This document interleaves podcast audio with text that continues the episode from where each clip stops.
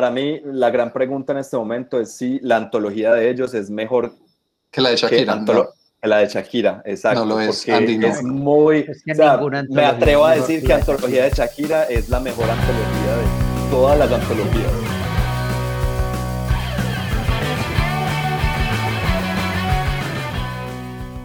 Bienvenidos al episodio número 61 del podcast de la mesa, el estudio de los juegos. Yo soy Alejo. Y yo soy Andrés, ¿qué tal? ¿Cómo están?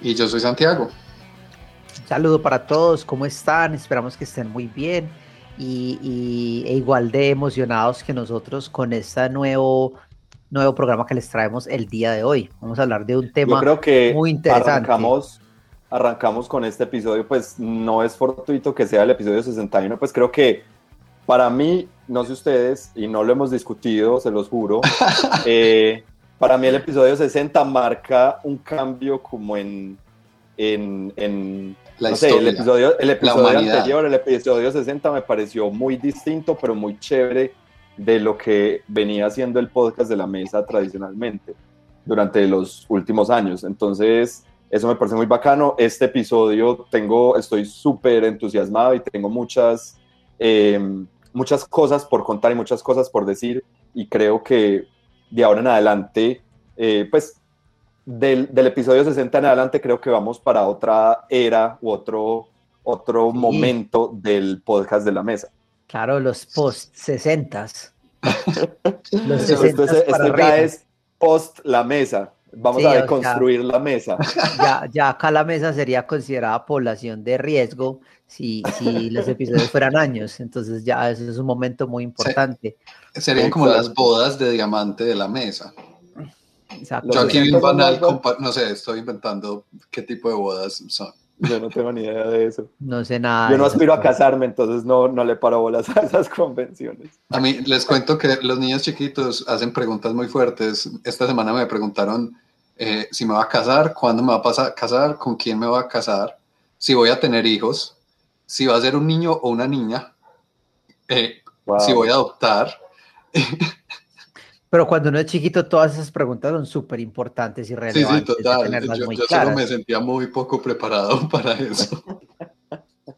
pero, pero pues, no sé vos, pero yo creo que lo mejor, pues, eh, eh, súper, tiene mucho que ver con este episodio, pero cuando un niño pregunta esas cosas, yo creo que uno tiene que ser supremamente honesto. Pues, claro, y decirle deje de ser metido.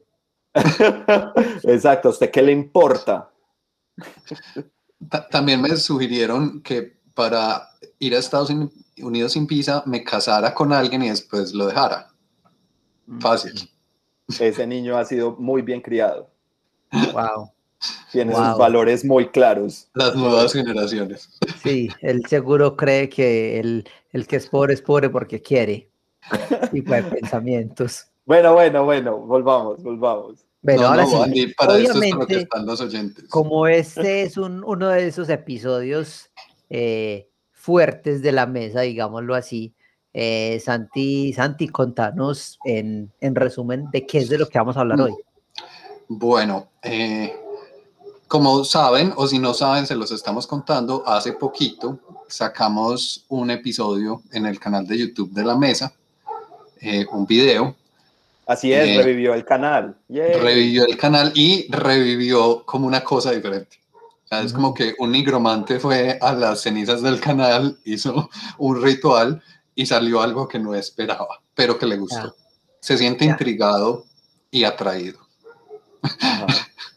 Entonces, eh, en ese video, pues que es un poquito, digamos, una especie de video, video ensayo, ¿cierto?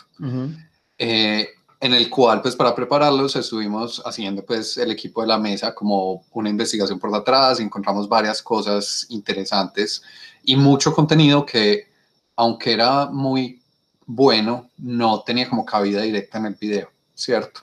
Eh, perdóname, perdóname, Santi. Eh, para los que nos estén escuchando dentro de ocho años, después, como decíamos en el episodio 60, después del apocalipsis nuclear y todo eso, ¿cierto? Eh, esa imagen que pintaba Alejo.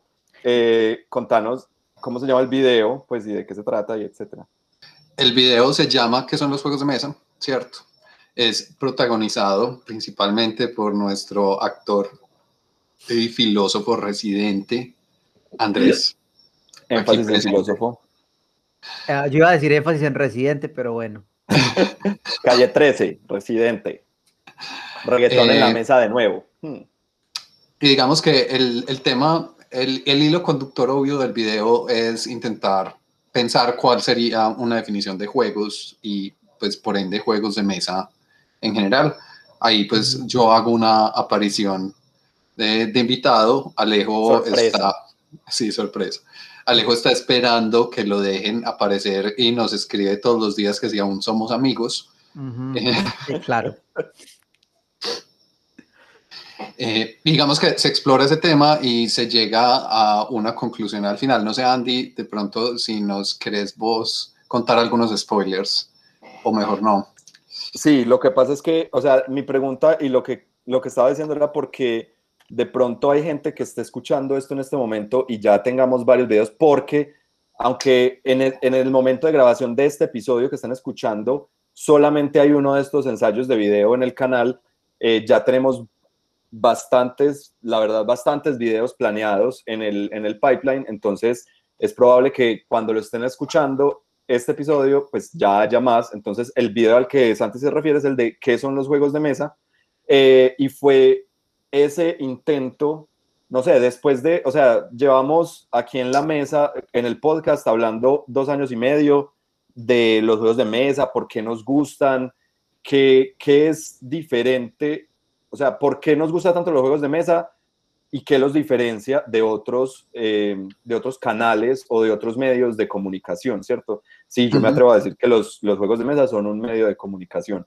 Em, entonces empezamos a explorar y vimos, eh, aparte pues porque tenemos pues un montón de influencias, los tres, sobre, sobre el proceso creativo y dijimos, creemos que esto de de hablar sobre qué son juegos y explorar unos aspectos un poquito más académicos o un poquito más filosóficos sobre los juegos, eh, pues es necesario que ocurra en un formato más de video porque se necesita la imagen para, para hacer que estos conceptos un poquito más difíciles calen eh, más, más rápido en la, en la mente de las personas, ¿cierto? Sobre todo para la mayoría de personas, que es la, una, mayoría de personas somos, somos muy visuales, entonces nos gusta mucho tener eh, una ayuda visual para, para um, comprender las cosas. Eh, y, de ahí nas... Dale. No, y Andy iba a decir, a apoyar lo que estabas diciendo, era que también ayuda mucho a ser un poco más conciso y más directamente, directo al punto, medido con las palabras y con las explicaciones cuando estamos trabajando en ese formato visual, ¿cierto? Porque tienes todo este apoyo de, de imágenes y de este otro sentido más que estás involucrando. Entonces, por lo regular, no tiene una esa tendencia a divagar tanto a otros temas y a otras cosas, sino que es muy al punto. Y eso, y eso es especialmente eh, necesario y, y, efectivo cuando estamos hablando de un tema tan puntual como ese, en el cual queremos llegar a una conclusión, por decirlo así, o al menos intentar hacerlo, porque eso es otra cosa ya del video. Sí, pues en últimas es un video ensayo y como todo ensayo debe tener una conclusión, ¿cierto? Cualquiera que esa conclusión sea. Incluso la conclusión puede ser no llegamos, o sea, no logramos encontrar algo, ¿cierto? Em, pero ah, eh, también lo interesante era que dijimos, pues cuando estábamos empezando a, diseñar este nuevo formato de juegos, dijimos, bueno, ya, ya intentamos otros formatos que, con los cuales no estábamos muy contentos, como los, las videoreseñas y, y, y los, los, live, los live playthrough y no sé cuántas. Y dijimos, no, queremos hacer algo distinto, pero también tiene que ser, o sea, si vamos a utilizar este nuevo canal, tiene que ser algo distinto también a lo que hagamos en otros canales, tiene que ser diferente a lo que hacemos en el podcast de la mesa, por ejemplo. De manera que el, el video, o sea, cuando, cuando diseñamos esto, lo, es, es, es un formato mucho más, em, mucho más, ¿cómo se dice? Más estricto y más, eh, más estructurado que lo que ustedes escuchan normalmente aquí en el podcast de la mesa. Em, no por eso, no, no por eso quiere decir que, la mes, que el podcast de la mesa sea menos, em, tenga menos eh, bases, menos preparación, exacto solo que es, un formato para llegarle de una manera diferente a las personas. Pero digamos, En ese tema de preparación vale la pena, pues que tenemos, decir que tenemos muchas cosas en el pipeline, pero también es un formato que quita mucho más tiempo en su desarrollo, ¿cierto? Claro. Entonces, el tema de edición, el tema de grabar, el tema de hacer un guion, todo ese tipo de cosas hacen que no, ni siquiera creo que nos vamos a comprometer con un, horario o un cronograma para sacar estos videos. Les vamos a ir trabajando y van a ir saliendo cuando puedan salir. Exacto, porque la idea de estos videos es, queremos que, así como el podcast de la mesa siempre hemos intentado que sea un podcast que sea divertido para oír y volver a oír varias veces e incluso oírlo en el futuro, ¿cierto? Que no sea un podcast eh, que esté atado a un momento específico. Eh, por eso aquí no escuchan, en el podcast de la mesa no escuchan muchas reseñas de juegos o, o, que hablemos de juegos muy, muy recientes o muy, que estén muy de moda, porque queremos que, este sea, eh, que, que el contenido que hacemos en la mesa lo puedan disfrutar varias veces y en cualquier momento de, de, de la historia, pues por así decirlo. Sí, como, em, como, un buen libro que uno a veces dice como, ve, me gustó mucho, me lo quiero volver a leer. Exacto. Así como echándonos flores a nosotros mismos. Sí, y con, el, con, con estos videos, pues yo les puedo, pues un, un, poquito como, como de levantar el telón y ver un poquito detrás de, el detrás de cámaras, pues el, el, el video de qué son los juegos de mesa, que dura alrededor de 15 minutos. Estuvimos preparándolo durante más o menos un mes y medio, dos meses. Eh, entonces fue, es, es, es, un trabajo muy distinto, es una exploración muy diferente a lo, que, a, lo que venimos acostumbrados, pero estamos muy contentos con el resultado que obtuvimos, tanto nosotros al, al trabajar en él, como viendo la respuesta de la gente ante el video. Entonces, eh, precisamente por esa respuesta de la gente y por la manera como fue acogido el video, pues quisimos eh, hacer este episodio de la mesa para profundizar un poco, porque la verdad, aunque el video tiene mucha información, eh, dijimos, hay mucha otra información que, que necesitamos sacar, pues porque a nosotros nos gusta sentarnos a hablar, ¿cierto? No digamos mentira, nos gusta sentarnos a, a hablar y hablar y hablar de todo esto que hemos estado aprendiendo de juegos. Entonces, eh, en últimas, también para eso es el, el, podcast, para poder hablar de estos temas un poquito, en, en, un, en un, formato un poquito más libre.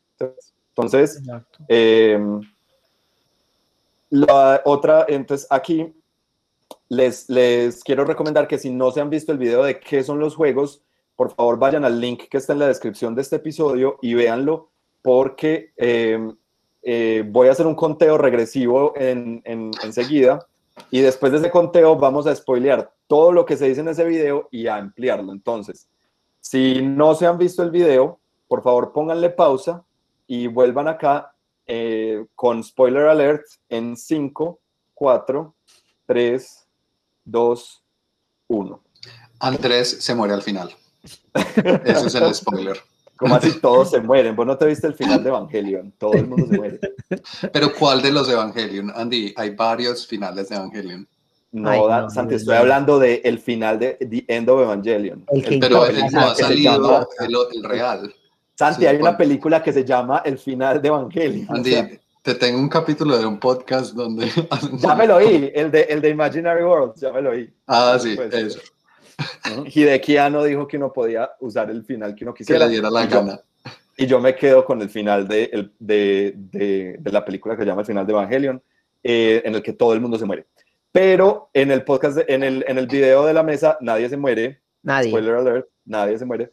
Pero en ese video arrancamos intentando resolver esta pregunta eh, de una manera un poco eh, mm, naive, ¿cierto? Un, un, acercamiento un poco ingenuo, eh, eh, a qué son los juegos, intentar definir qué son los juegos. Y hablo ingenuo porque esta pregunta es, se la han hecho muchísimos autores durante muchísimo tiempo. E intentar, o, sea, si, hay, si alguien en este momento viene y me dice, no, es que yo tengo el, el, el, la definición de juegos, eh, lo más seguro es que Mm, por lo menos para mis adentros, me río mientras escucho cuál es su definición, ¿cierto? Porque es, porque después de que exploramos un montón de definiciones en el juego, en el, en el video, perdón, e intentamos encontrar, ¿cierto? Empezamos en esa exploración, a ver, ¿qué pensamos? Primero empezamos nosotros diciendo, ¿qué creemos nosotros que, es, que son los juegos de mesa? Después eh, decimos, bueno, miremos a ver qué han dicho los autores. Sí. Y ahí entra Santi a contarnos un montón de, definiciones de un montón de autores. Eh, bueno, claro que en el video solo quedan cuatro, pero aquí vamos a ampliar un poco más eso. Eh, y vemos que las definiciones no son muy claras y para cada definición hay siempre un contraejemplo que las, mínimo un contraejemplo o muchísimos más que las, que las derrumban.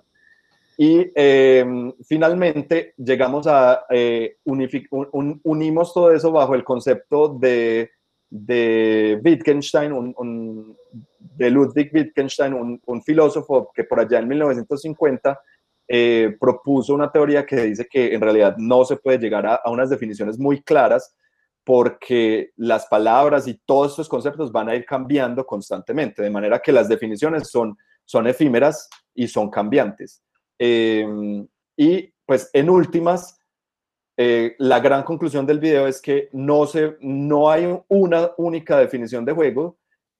No se dejen engañar cuando alguien les diga que tiene la definición de juegos y más bien exploren muchas definiciones y escojan la definición que más les gusta a ustedes. Para mí, eh, después, de, después de todo ese recorrido, yo no me quedo con ninguna definición. Para mí, mi definición de juego es que los juegos son una cosa amorfa y, eh, como lo digo también en el video, para mí lo más importante es que las cosas, si se siente como un juego o no se siente como un juego, y ya. Y, y estoy seguro que esa, esa, esa, esa, comillas, sensación de juego va a cambiar a medida que cambie la cultura y cambie la, la, eh, la historia.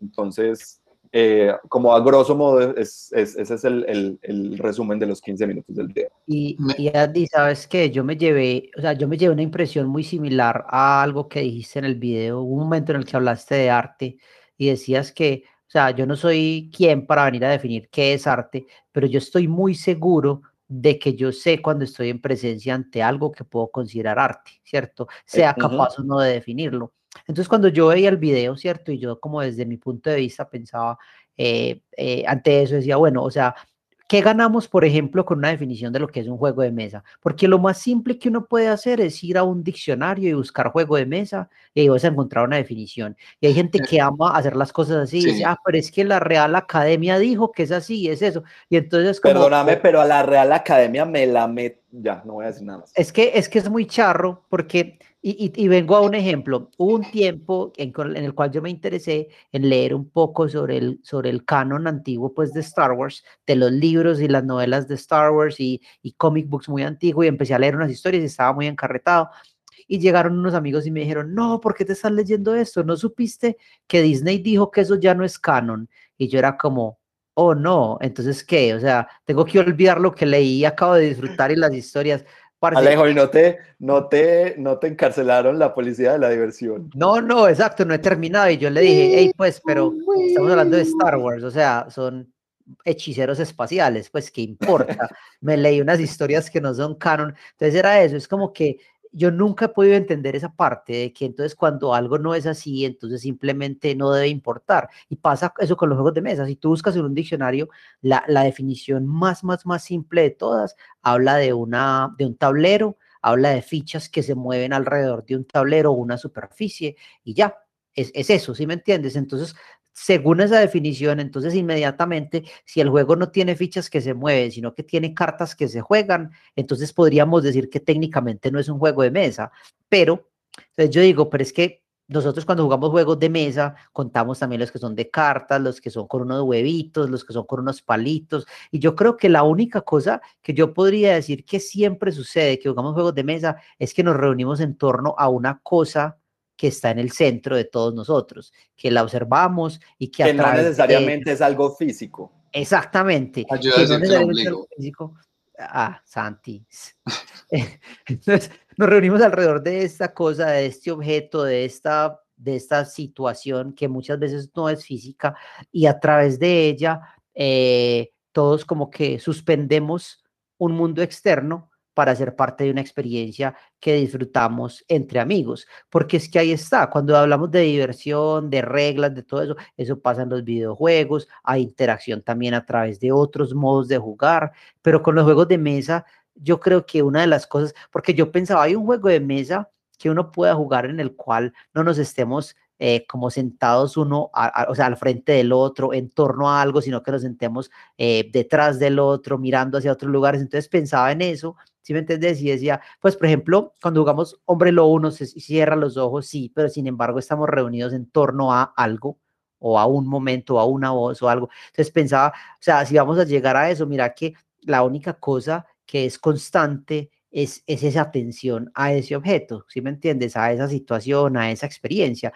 y mira que por eso, o sea, y cualquiera, cualquiera que querramos decir qué es esa definición de esa cosa que nos reúne, física o no, siempre va a haber algo que lo, que lo, que lo contradice, ¿cierto? Y, que se sale. Entonces, para mí eso es lo bonito de los juegos, que se, primero son rebeldes por naturaleza los juegos de mesa o los juegos en general, se niegan a, caber en una definición. Y eso me parece genial.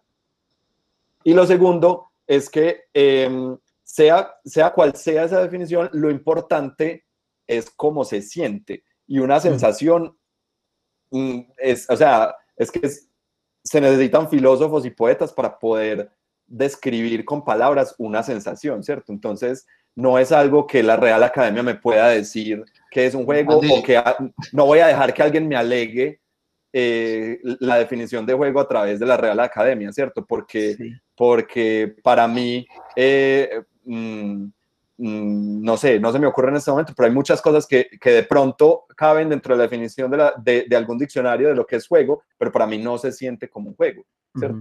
No, y a mí me encanta la manera como él mismo, los juegos de mesa, como una entidad, se autorregula con este tipo de personas que quieren, o sea, ponerse todas estas, estas, estas, estas limitaciones y decir, no, es que yo solamente juego euros de tal y tal, que sean, ok, eh, pues bien pueda. Y por más que vos me digas eso y me definas y me digas lo equivocado que estoy, yo puedo seguir jugando lo que yo quiero, llamarlo como yo desee, y divertirme a través de él, ¿sí me entendés? O sea, que, que, que no quepa la en la definición que vos decís, o que vos vengas a decirme a mí que, que, que no es válido la manera como yo lo veo, no cambia mi sentimiento hacia ellos y mi relación con ellos. Y eso me gusta mucho de los juegos de mesa, porque es imposible, o sea, no los pueden contener ante esas cosas por más que traten, porque yo puedo seguir diciendo que un juego en el cual yo tengo que construir un deck para poderlo jugar es deck building ¿sí me entiendes? Y se llama Magic, por decirlo así.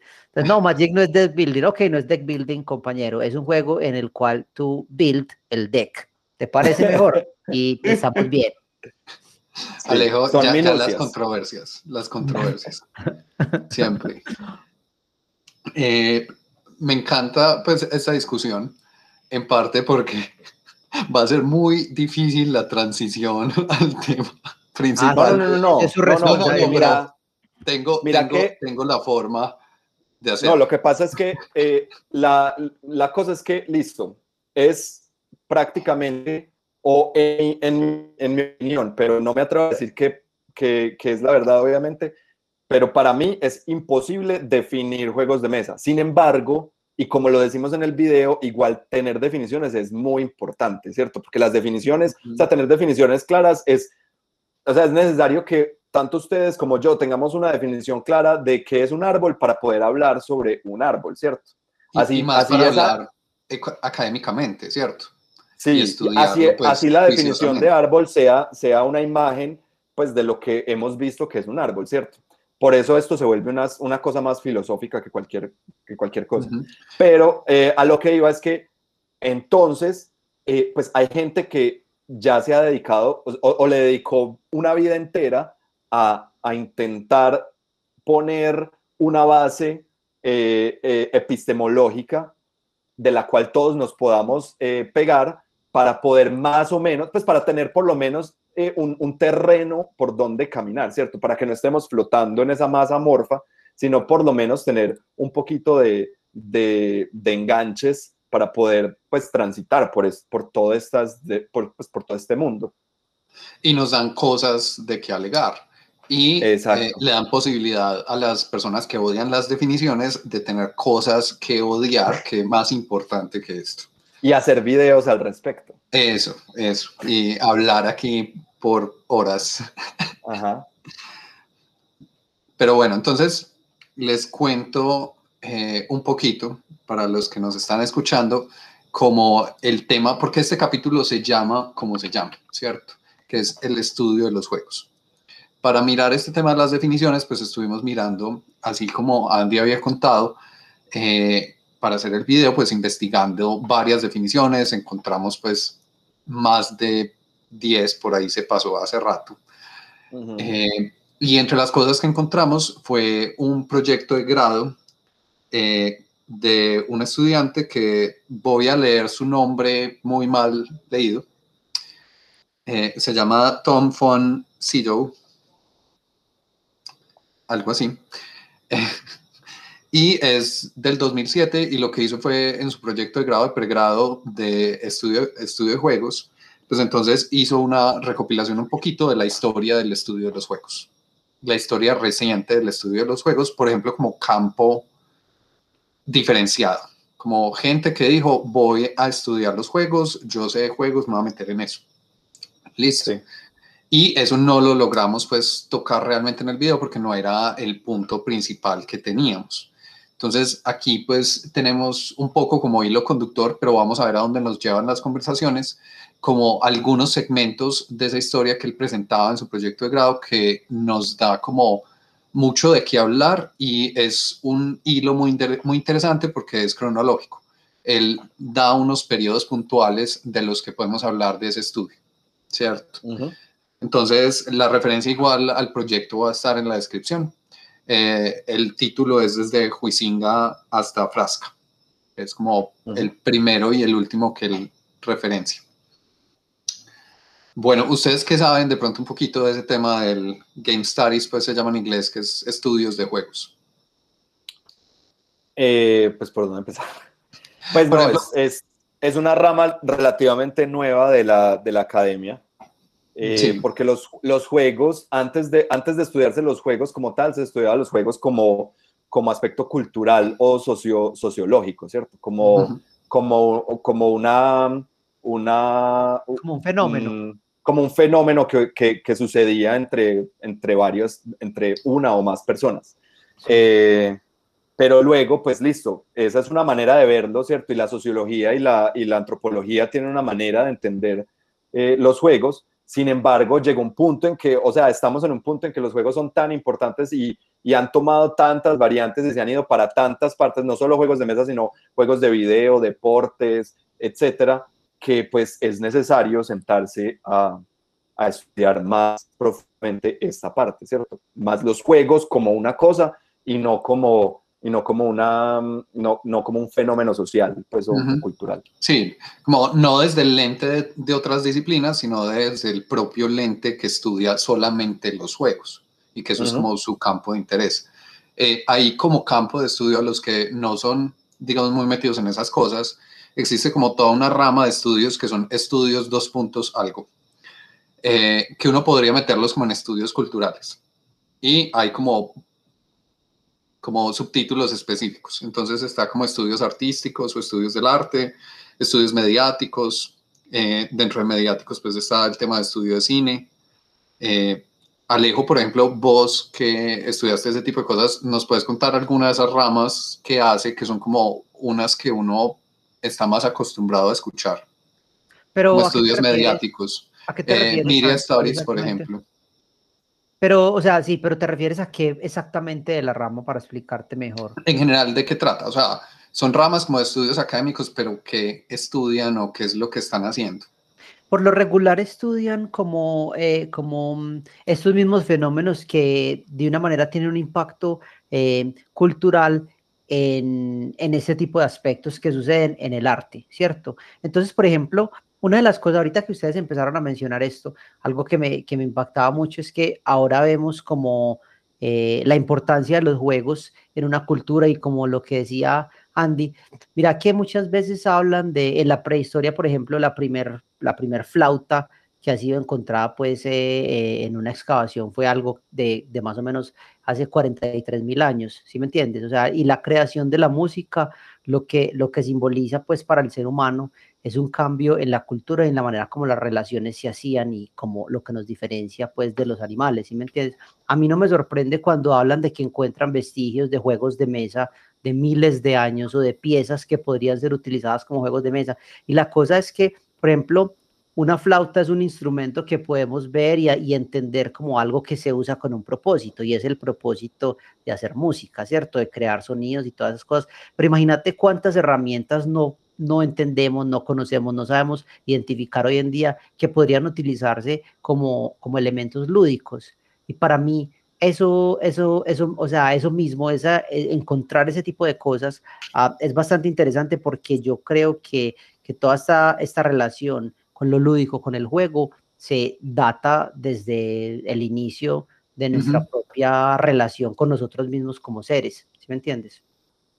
Alejo, súper bien, porque te cuento que por ese lado es que las primeras personas que, digamos, eh, por lo menos basándonos en este documento que les digo, eh, son los primeros que se presentan como los que estudiaban el, el campo de los juegos, ¿cierto?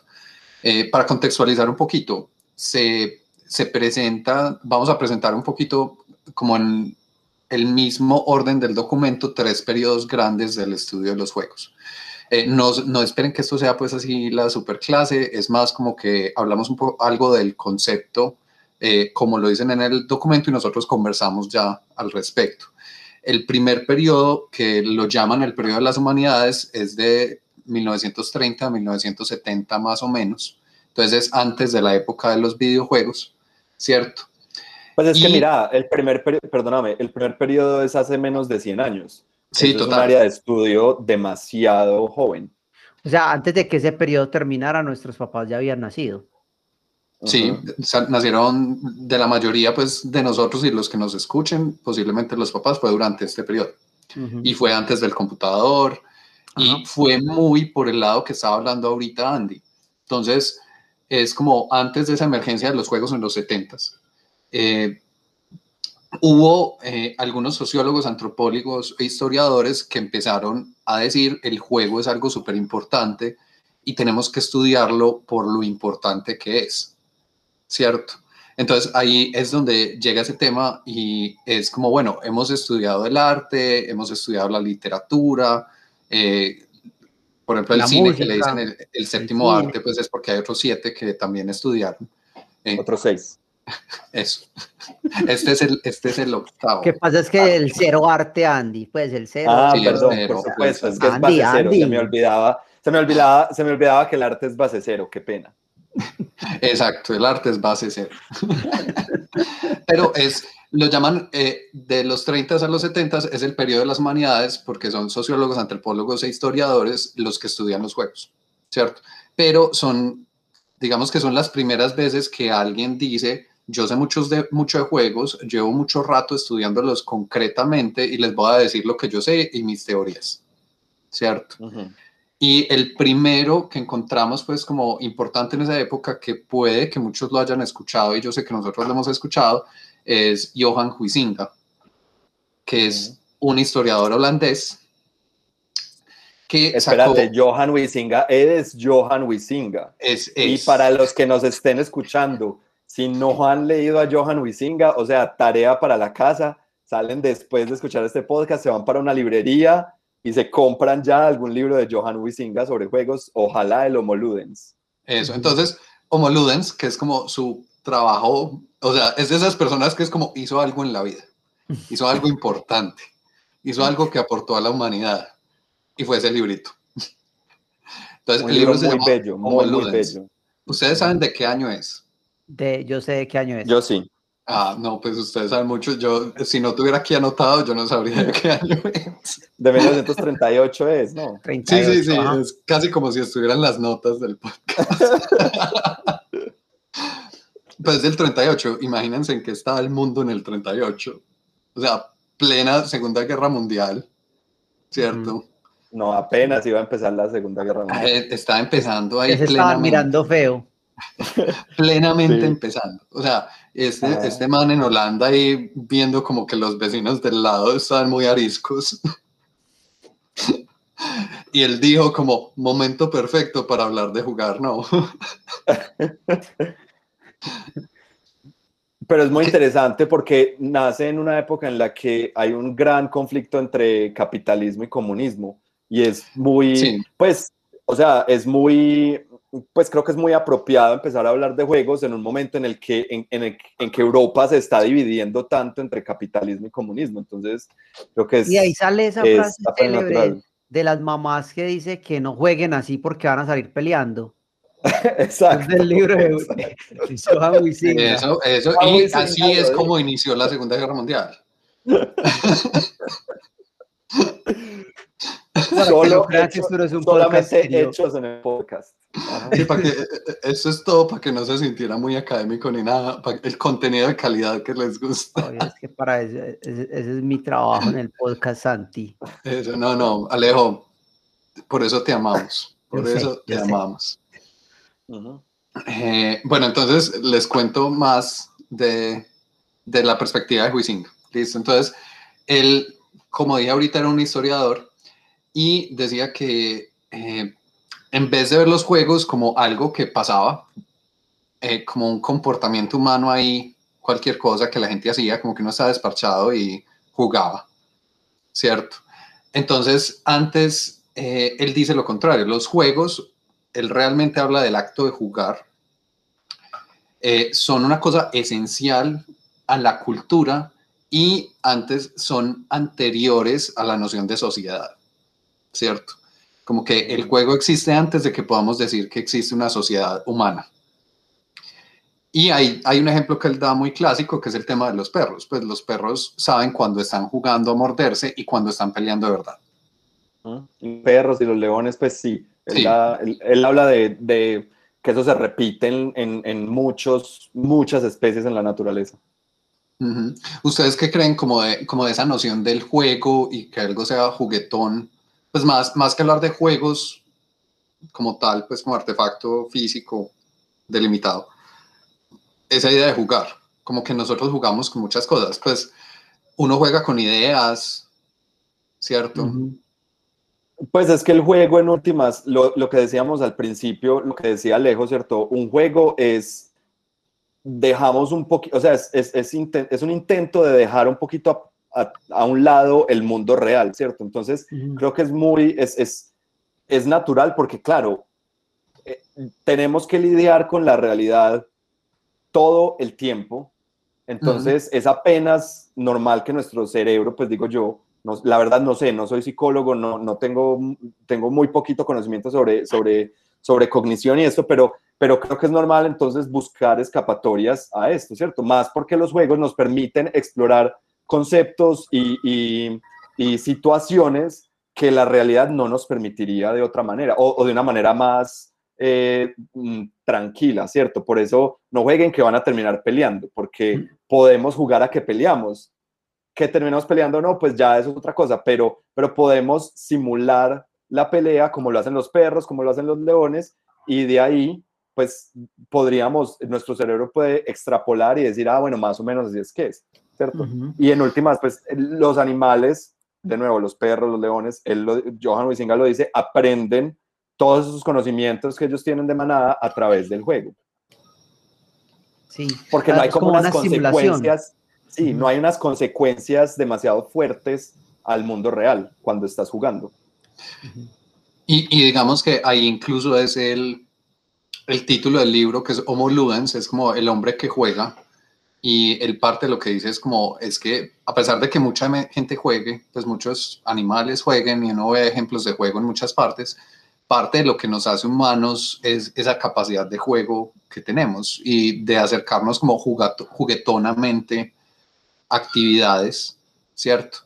A cualquier actividad. Ajá. Y propone una idea súper importante que es, o sea, incluso más que esas teorías que acabamos de hablar, creo que el, aporte más grande que él tuvo es el tema del círculo mágico, ¿cierto? Que es, es complejo, pero es, es una cosa trascendente. Eh, quien No sé, Andy, Alejo, cuéntenos del círculo mágico. No, pues cuéntenos usted, Santi. Yo solo sé que lo que pasa en el círculo mágico no sale del círculo mágico. Sí, Wisinga propone el círculo mágico como este, este momento, creo yo, en el que todos aceptamos, como decía Alejo al principio, que estamos en, un, en una cosa diferente, que no es el mundo real, sino que eh, por eso se llama el círculo mágico, es como si hubiera un círculo pintado en el, en el, en, el piso y, y hay una invitación a jugar, ya sea que alguien nos invite o que el juego mismo nos invite, y los que queremos jugar eh, aceptamos unas reglas, aceptamos unas condiciones y damos un paso dentro de este círculo, ¿cierto? Y dentro del círculo mágico, de nuevo, todo esto es una metáfora, ¿cierto? No es que literalmente sea un círculo, sino que ah, todo esto es metafórico. Espera, borro eh, este círculo que yo estaba haciendo. Y dentro de, dentro de ese círculo mágico, eh, las reglas del mundo real no, no, no, no, las reglas del mundo cambian, básicamente, ¿cierto? Eh, hay unas reglas que siguen igual, por decir algo, cuando estamos jugando un, un, partido de fútbol, las reglas de la física son exactamente las mismas, pero hay un montón de otras reglas, ya sean naturales o, o, o, o, metafísicas, que entran a jugar y cambian la manera como nos vamos a comportar, todos. Sí. De alguna manera. Ya es algo muy interesante de eso, Andy, es que, o sea, suena como un concepto interesante a analizar y la gente como que, ay, ve, o sea, pero en realidad es algo que, que, se mantiene activo en cosas que vemos todo el día. Entonces, por ejemplo, yo tengo dos ejemplos del círculo mágico, uno, uno un poco específico y uno más genérico que yo creo que aplica a todo el mundo, ¿cierto? Entonces, por ejemplo, uno muy específico. Cuando nosotros vemos, por ejemplo, un grupo de personas, acá, acá en la ciudad de Medellín, por ejemplo, es muy común en un lugar de la ciudad ver un grupo que se reúne a, a jugar LARP. Eh, ¿Cómo es que se llama eso? Los que los que pelean. Action pues RPG. Sí, sí Soft Combat y Soft Combat. Hay un grupo acá en la ciudad, pues muy famoso, y ellos se reúnen en un parque eh, donde uno, por ejemplo, cuando, cuando pasas por ahí, los ves con las espadas hechas en foamy, con atuendos, con, atuendos, con estandartes. Exacto. Y entonces, por ejemplo, esa situación es una observación externa del círculo mágico. O sea, desde afuera hacia adentro estamos viendo unas personas y diciendo, ay, Dios, ¿qué están haciendo? ¿Por qué están vestidos así? ¿Sí me entiendes? Tan raros. Exacto. Exacto, porque nosotros estamos mirando de afuera hacia adentro el círculo mágico, dentro de ellos, o sea, en esa comunidad y en ese lugar específico donde ellos están. Eh, estos símbolos tienen un significado que existe dentro de ese universo. Entonces, esa es como una, una visión más exagerada y específica. Otra manera de ver el círculo mágico es, por ejemplo, aquellos que no, las personas, por ejemplo, que no disfrutan el fútbol y lo ven como una, unos, unos tipos corriendo detrás de un balón y chutándolo, ¿sí me entiendes? los que no disfrutamos, disfrutamos. Ah, pues yo no lo veo, yo, yo disfruto el fútbol cada cuatro años, a mí me encanta el mundial. Yo disfruto otras partes del fútbol, unas partes más anatómicas, pero bueno. Bueno, pero sí, o sea, el juego como tal, uno puede mirar de afuera hacia adentro y decir, ah, un montón de peludos persiguiendo un balón y, y, pateándolo, porque estamos mirando como, como ese sentido de la acción como tal, vista desde afuera. Sin embargo, no es, no es simplemente patear un balón, es hacer un pase, em, eh, si me entendés, a marcar un gol, si me entiendes, porque estos significados de estas acciones dentro de ese círculo mágico tienen un, un, un, un porqué y un para qué. Entonces son como dos ejemplos así que son fáciles de mirar como desde afuera, mirando hacia adentro, cómo se ve y lo que pasa cuando estás adentro, cómo se siente. Sí, me parece súper interesante ese ejemplo con el fútbol, que es como una cosa muy con la que mucha gente se puede conectar muy fácil. Y es que eh, él, él, habla que son actividades que fuera, pasan por fuera de la vida ordinaria, como que uno ordinariamente un balón no, no tiene motivo para corretearlo y patearlo, ¿cierto? Uno cuando lo hace ya entra como en una actitud de estoy jugando, ¿cierto? Y cuando estoy jugando, por lo menos bueno, ahí uno podría entrar a alegar, y es parte de los temas pues, que, que han de hablar ahorita, que pasaban en el video y que queremos transmitir, que es que, por ejemplo, Huizinga habla que el juego no puede ser serio y no puede tener como intereses materiales. Eh, pero entonces ahí la discusión se vuelve, pues, y los jugadores profesionales de fútbol entonces ya no están jugando paró de ser un juego. Ya están trabajando, pero nos estamos desviando del tema. Pero es, una interesante pregunta. De la discusión. Porque inmediatamente cuando pensaste eso, yo no, cuando dijiste eso, no pensé en fútbol, sino que pensé, por ejemplo, en ese póker profesional, donde apuestan un montón de dinero y todas esas cosas. Y yo pensaba, o sea, yo me pongo en ese lugar y yo no creo que eso sería divertido de la manera que es divertido. O sea, puede ser divertido de otra forma muy distinta, ¿sí me entiendes? Eh, pero pero no es como, no, creería que sería divertido de esa misma forma. Yo creo que cambia mucho en el significado. Y estás ahí muy de acuerdo con él, porque él define juego bajo, bajo esas condiciones, que no puede haber como una ganancia material, ¿cierto? No puede ser algo serio, sino que tiene que estar por fuera de lo serio, por fuera de la vida como ordinaria y que nos obliga a hacer esas cosas. Eh, yo, yo la verdad no sé si sigue siendo no juego. Puede que dependa, así como decíamos al principio, vamos, depende de cómo se sienta. Yo a veces estoy jugando por cosas materiales, pero me siento como jugando todavía. ¿Cómo eh, así, Santi? Cuéntanos esa parte oscura de tu vida que no conocíamos. Eh, Alejo, lo que pasa en los sótanos se queda en los hay que, hay que pagar las cuentas. hay, que, hay diferentes formas de pagar las cuentas formas alternativas. Pero yo no sé, Santi, o sea, si hay un factor de diversión y si se hace por, por la experiencia, entonces no continúa siendo un juego, ¿no? ¿No creerías? Eh, sí, no sé, es que esa es parte de la belleza de este tema de definir cosas y de estudiar los juegos. Y es que eh, lo que una persona diga, otra de pronto no le va a parecer y el lenguaje es súper complicado. O sea, lo que aquí se dice que una actividad que no sea seria, que es que, es que una actividad no sea seria, que es ganancia material. ¿Y vos qué pensás, Andy? ¿Estás de acuerdo conmigo o estás equivocado?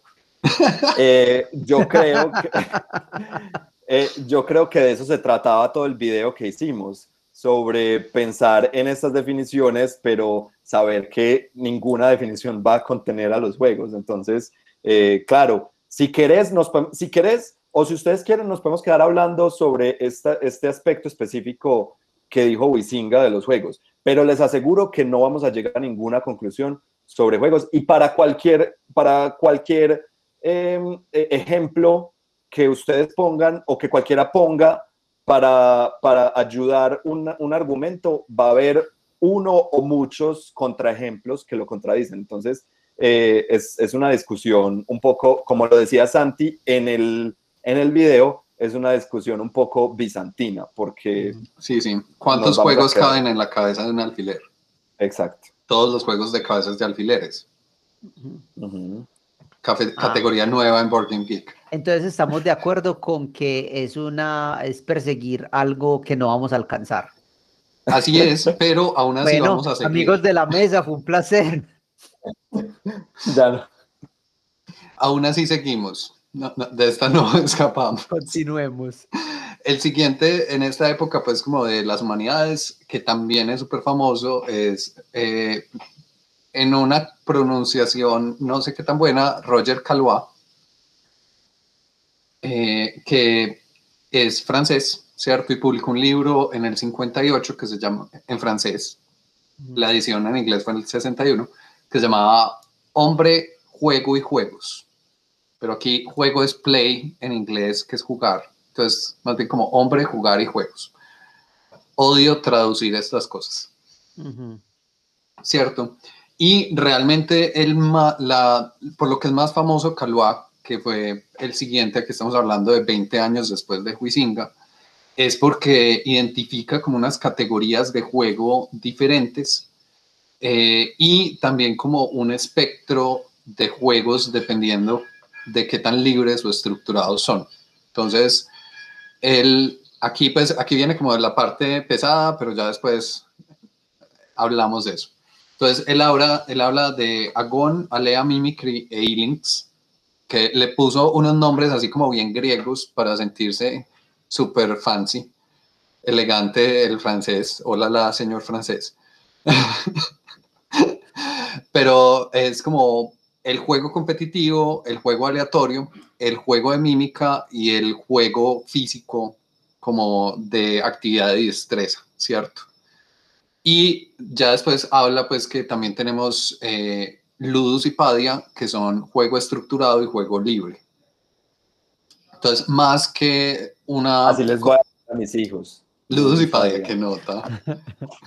y los nietos van a ser Agona, Lea, Mimicry e Ilinks. Y Ilinks te aseguro que va a ser dañino y va a destruir todo. Horrible.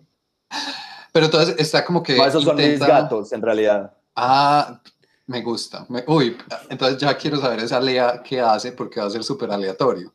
O sea, es como, Alea, ¿qué haces dentro de ese libro? ¿Era eso posible? Hay una, hay, una, hay una publicadora de juegos que se llama Alea Games. Sí. Ya saben de dónde salió Alea Games. Si algo aprendimos hoy. Sí, yo creo que, o sea, plato lleno.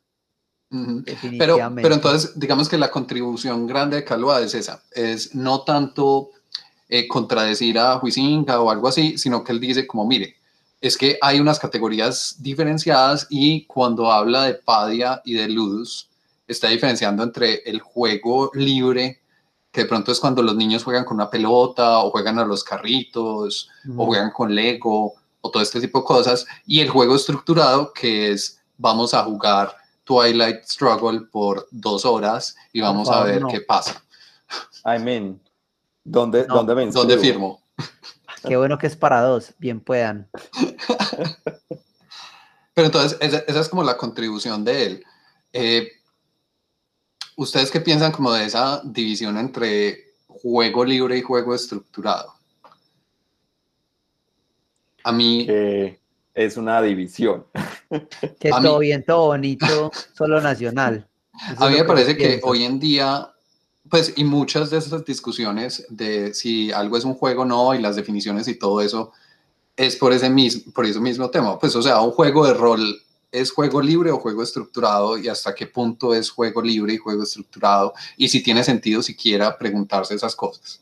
Pues, a mí me parece que un juego de rol es juego estructurado a pesar de toda la libertad que nos permite, si me entiendes, a pesar de toda la libertad que nos permite, hay un punto donde, o sea, eh, deja de ser un juego de rol, ¿sí me entiendes? Y, esa libertad de todas formas está combinada a un mundo, ¿sí me entiendes? Eh, ¿Por qué lo digo así? Lo digo así porque mi, mi, otro espectro de esa comparación que estás haciendo y de la definición que nos estás lanzando, Santi, sería, por ejemplo, como jugar con un yoyo. Jugar con un yoyo para mí sería juego libre, porque estás utilizando una herramienta eh, y dependiendo de tu habilidad, experiencia y varias cosas, pues puedes lograr diferentes tipos de, no sé, de interacción con esa herramienta, pero en realidad jugar con un yoyo, jugar con una pelota, te permite como una libertad de qué hacer con ella, por decirlo así, versus jugar un juego de rol en el cual obviamente pues eh, sí hay unas limitaciones, por decirlo así.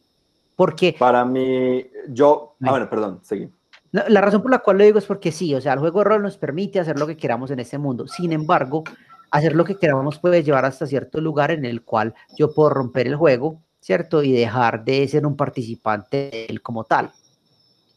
Eso es lo que estoy, con limitaciones. Yo estoy en desacuerdo, Alejo, porque voy a usar ese, mismo ejemplo de juego de rol versus un yoyo. -yo. Yo podría decir que jugar con el yoyo -yo es un juego estructurado porque estoy limitado bajo las reglas de, de la, no solo de la física, sino bajo las reglas de, de, lo que se puede hacer y lo que no se puede hacer con un yoyo, versus el juego de rol en el que es prácticamente si queremos podemos botar las reglas a la basura y simplemente empezar a, a jugar como, como juegan estas personas que estabas diciendo en, en, en el parque, a, a, que son personajes que, que habitan otros mundos. Y es Pero, mucho más libre que un yoyo a lo que voy con todo esto es que, de nuevo, no me parece que sea necesario decir si los juegos de rol son estructurados y, jugar con un yo-yo es no estructurado. Para mí lo importante es, y lo, para mí lo importante de Calua es que él define que existen juegos estructurados y juegos no estructurados, ¿cierto? y, ya, ¿cuáles son? Esa es una conversación que, nos, que podemos dar, pero, pero lo interesante es que hay juegos que tienen unas reglas, eh, eh, que tienen unas reglas bien definidas y hay juegos que no las tienen. ¿Cuáles son esas reglas? Ya, ya, ya tendrá que ser caso a caso, ¿cierto? Eh, tendríamos que estudiar caso por caso cuáles son las reglas definidas de cuáles y cuál es la estructura y la, y la no estructura de cada juego. Entonces, no me, no, eh, de nuevo, como lo dijimos en el, en el, en el video, pues no, no hace parte, no es, no es necesario eh, yo defino, pues para mí no hace falta, no es necesario definir cuáles son juegos estructurados y cuáles no, sino entender que existen, para los juegos existen estructuras o falta de estructura. A mí, a mí en ese caso yo lo veo como un espectro, pues o sea, no, no es una dicotomía donde tenemos o el uno o el otro, sino que es un continuo con dos extremos. Y yo puedo coger un juego como el juego de rol y tener, bueno, un juego de rol específico, porque además eh, juego de rol es una categoría muy grande, eh, y mirar de pronto para mí dentro, dentro de ese espectro dónde caería. Porque va a tener, así como Alejo decía, va a tener unos elementos que le dan estructura, le dan reglas, que no podemos como transgredir, pero también va a tener unos elementos libres que entran incluso pues en esa categoría de mimicry, que es como de mímica y actuación, que también habla Calois. Eh, y es muy interesante pues como pensar las cosas en, este, en ese espectro, porque hasta los videojuegos que uno pensaría que tienen estructuras fijas porque tienen que ser programados y yo tengo que seguir la programación, eh, uno puede hacer casos por videojuegos que no son estructurados completamente, como puede ser jugar los Sims, eh, jugar SimCity, los sandbox son una cosa un poquito más libre porque es como, pues dentro de los límites del juego puedes hacer lo que quieras. Algo que, me haces pensar en, en, ese, en, pues cuando, cuando hablas de ese espectro, Santi, que es, me parece muy interesante ver las cosas como un espectro y no como, un, no como una dicotomía, es que eh, más que definir, o sea, digamos que aceptamos la idea del espectro y más que definir si este juego, eh, en qué punto del espectro está, es más bien cuando, cuando aceptamos el círculo mágico y entramos al círculo mágico, o cuando, cuando estamos tomando la decisión si entramos al círculo mágico, es necesario que nos digan qué partes son las, qué parte es estructurado y qué parte no es estructurada, ¿cierto? En qué partes me puedo mover libremente y en qué partes no me puedo mover libremente. Sí. Ya si yo tomo la decisión si participo de ese juego o no, ¿cierto?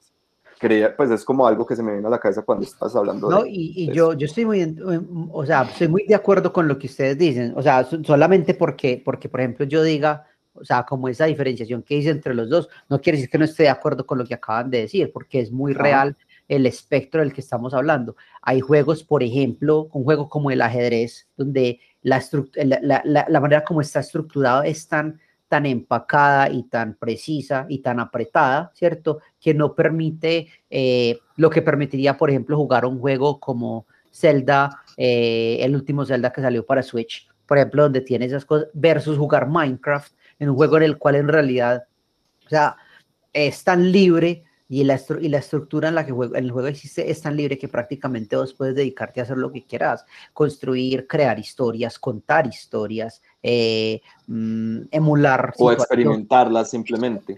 Un mundo, una física, unas reglas eh, que existen en este mundo. ¿Sí me entiendes? Entonces, sí, claro, o sea, yo, yo creo eso constantemente. Sin embargo, entonces, ya por ejemplo, este ejemplo del yoyo, ¿cierto? Porque es que uno uno cómo juega el yoyo. ¿sí? O sea, yo no siento que uno juega el yoyo, yo siento que uno juega con un yoyo. Eh, ¿Me entiendes? Sí, personalmente yo pienso el tema de los juguetes como eh, tirando al extremo del juego libre, ¿cierto? Que es como eh, un artefacto con el que yo juego como me dé la gana, ¿cierto? Y hay algunos que tienen más sugerido como qué significa ese como me dé la gana que otros. Si yo voy a un arenero actividad que hago constantemente, a jugar, pues lo que me restringe es como las leyes físicas de la arena y cosas por el estilo, pero aparte de eso, pues yo puedo hacer un montón de cosas. De pronto el yo-yo ya como, como artefacto tiene un poquito más de restricciones, eh, pero sigue siendo, depende de mí cómo interpreto esa idea de jugar con ellos, que es como, volviendo al tema del idioma, en inglés la palabra play se usa para actuar ¿cierto? Una obra de teatro es a play. Eh, se usa también para tocar instrumentos, o sea, play guitar, ¿cierto? para reproducir. Ajá. Eh, y sigue siendo, y para nosotros es esta palabra juego, pero también son como cosas lúdicas que tienen como unos, una estructura, pero a la vez uno puede jugar en esa estructura. Eh, igual, esa, es la contribución de Calva, o sea, ponernos a hablar de estas cosas y a pensar en estas cosas. Eh, Y, y fue súper importante porque empezó a decir esa cosa. O sea, Huizinga habla de jugar y más como ese verbo jugar. Y Calva dijo, pues como, espere, pero es que hay tipos de juegos y hay diferentes formas como interpretamos ese verbo. Pensémosle a esas formas. De pronto algunas ya están mandadas a recoger, no sé, pero ponen a hablar muy interesante. A mí me parece pues súper bacana. Las discusiones que salen con Calvazo en una nota, y yo siempre digo, si uno se aprende esas palabras en griego, tiene deslumbra, en cualquier parte. tiene con que romper cualquier hielo. Es como, uy, tan healings que te encuentras hoy. Eso, está, eso es súper alea de tu parte. Totalmente, Alejo. La usaste on Sí, para mí, para mí lo que pasa es que yo en este momento yo no hablaría de juego estructurado, juego no estructurado, sino estructura de un juego y falta y, no estructura de un juego, del mismo juego, ¿cierto? Sí, para mí hacen parte de lo mismo, ¿cierto? Y pues todos los juegos se componen de estructuras sueltas, no sé. No, no, no, todo, para mí todos los juegos se, se componen de estructura y no estructura, ¿cierto? Entonces es como encontrar esas dos cosas como cómo interactúan entre sí, pero bueno. Igual, igual digamos que no estamos siendo, siendo superjuiciosos en qué dijo específicamente Calva. Es muy posible que haya dicho eso mismo. Exacto, sí. Calva no respondió a nuestro correo. es, demasiado grosero, sí. A lo bien. Sí, sí, total. Bueno, y eso que le mandamos, le mandamos best regards. Un abrazo. Eh, quedó pendiente. Pero bueno, eh, los últimos autores como de esa primera época de las humanidades son Elliot Avedon y Brian Sutton Smith, que esos los mencionamos en el video, ¿cierto? Entonces ellos en el 71 publican un libro también que se llama El estudio de los juegos, The Study of Games, y lo que intentan hacer es llegar y decir, uy, uy, parece que ya los juegos son como algo importante que se está estudiando. Eh, hay gente importante que ha hablado de eso y que sus trabajos han pasado como a ser referentes culturales. Entonces vamos a hacer una antología. Hicieron los grandes éxitos del estudio de juegos hasta el momento, que fue su libro, y lo que intenta hacer pues es como una recopilación histórica del estado actual del campo, ¿cierto? Del estudio de juegos. Eh, y es el punto de referencia como de ahí en adelante porque fue como la primera recopilación. ¿cierto? Eh, ellos, los dos como conceptos más grandes que tienen es que dividen como en dos categorías los estudios que había hasta ese punto en los 70 de los juegos, que eran los estudios eh, psicogénicos y los estudios sociogénicos, que son desde la psicología, desde la sociología, ¿cierto? Entonces, ellos hacen eso, más como un trabajo de vamos a juntar cosas, vamos a analizar esas cosas y vamos a poner un checkpoint en, el estudio de juegos, como ahí vamos, guardemos el progreso. Y suena un ruidito de videojuego. Para mí, la gran pregunta en este momento es si la antología de ellos es mejor que la de Shakira. Que la de Shakira, exacto. No lo es, es muy. me atrevo a decir que antología de Shakira es la mejor antología de todas las antologías.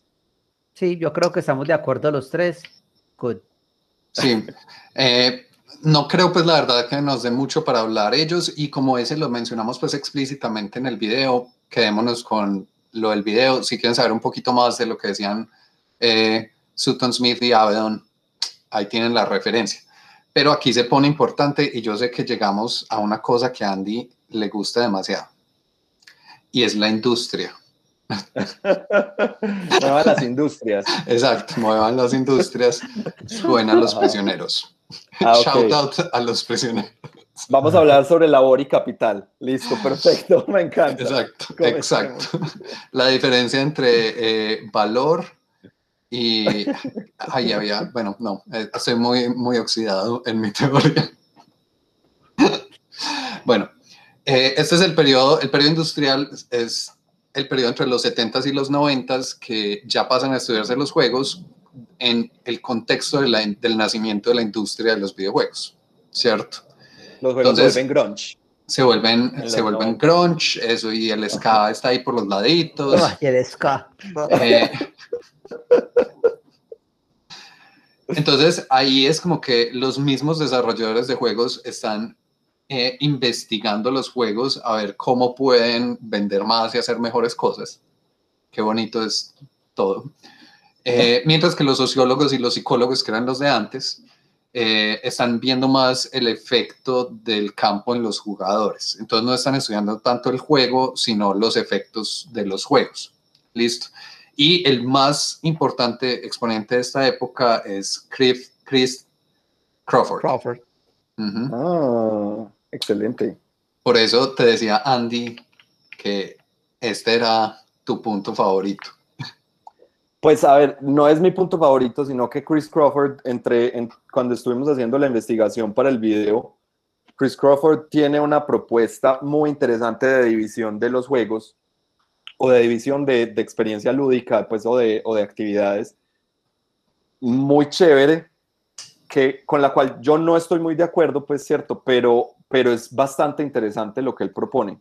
Eh, sin embargo, era tan largo que no lo pudimos usar en el video, pero entonces aquí lo tengo y si quieren se los comparto ya y vamos mirando. Sí. Em, él propone que, a ver, el, Chris Crawford arranca a estudiar los juegos y las, las experiencias lúdicas, ¿cierto? Y él dice que cuando algo es divertido, y es interactivo, entonces tenemos una cosa para jugar o una cosa de juego. En inglés, a plaything. Lo que pasa es que qué término tan difícil de traducir, plaything. Cosa de juego, cosa de jugar, cosa de performar, no sé. Es, es, algo que es divertido y es interactivo, ¿cierto? Y también existe, eh, da ese concepto de juego interactivo, ¿cierto? Eh, porque para, para Chris Crawford es muy importante si el juego es individual o es interactivo, ¿cierto? Si existe algún tipo de interacción con otros, con otros entes que estén jugando, ya sea pues una computadora o ya sea otros jugadores. Entonces, si es, a él le interesa más es el, juego interactivo. Entonces el primero dice, un, juego interactivo, eh, si el juego interactivo no tiene, no tiene un objetivo específico, entonces es un juguete, ¿cierto? Si no hay un objetivo claro que yo debo eh, lograr con eso, entonces es un juguete, ¿cierto? Entonces entiéndase como juguete, como cualquier juguete que hemos tenido, eh, un muñeco, eh, una, no sé, la, un, un, set de cocina para cuando uno estaba chiquito, etcétera, etcétera, que es más como, es una herramienta para propiciar este juego interactivo, ¿cierto? no solo para niños, sino para cualquier, pues, para cualquier grupo de personas. Pero si sí si, si, tiene un objetivo, entonces ya se vuelve un reto, un challenge, ¿cierto? Que es, como por decir algo, eh, un, un, cubo Rubik. Es, eh, ya eso tienes un reto, ¿cierto? Ya, ya tengo un reto porque es un... Es, Lego. Es, como, como Lego, por ejemplo, que es construir algo, ¿cierto? lograr construir algo y, y, lograr, por lo general, lograr construir algo que me, que, que que me dicen cómo debe quedar, ¿cierto? Hay gente que reinterpreta el Lego y hace otras cosas, pero esa es otra conversación distinta. Luego él dice que si este, si este reto, eh, luego hay que preguntarse si el reto eh, incluye o no a otros agentes. Si no lo incluye, entonces es lo que, no sé cómo se llama en español, un puzzle, un rompecabezas, ¿cierto? Eh, como cualquier rompecabezas que hemos jugado, como el cubo Rubik hace parte aquí, ¿cierto?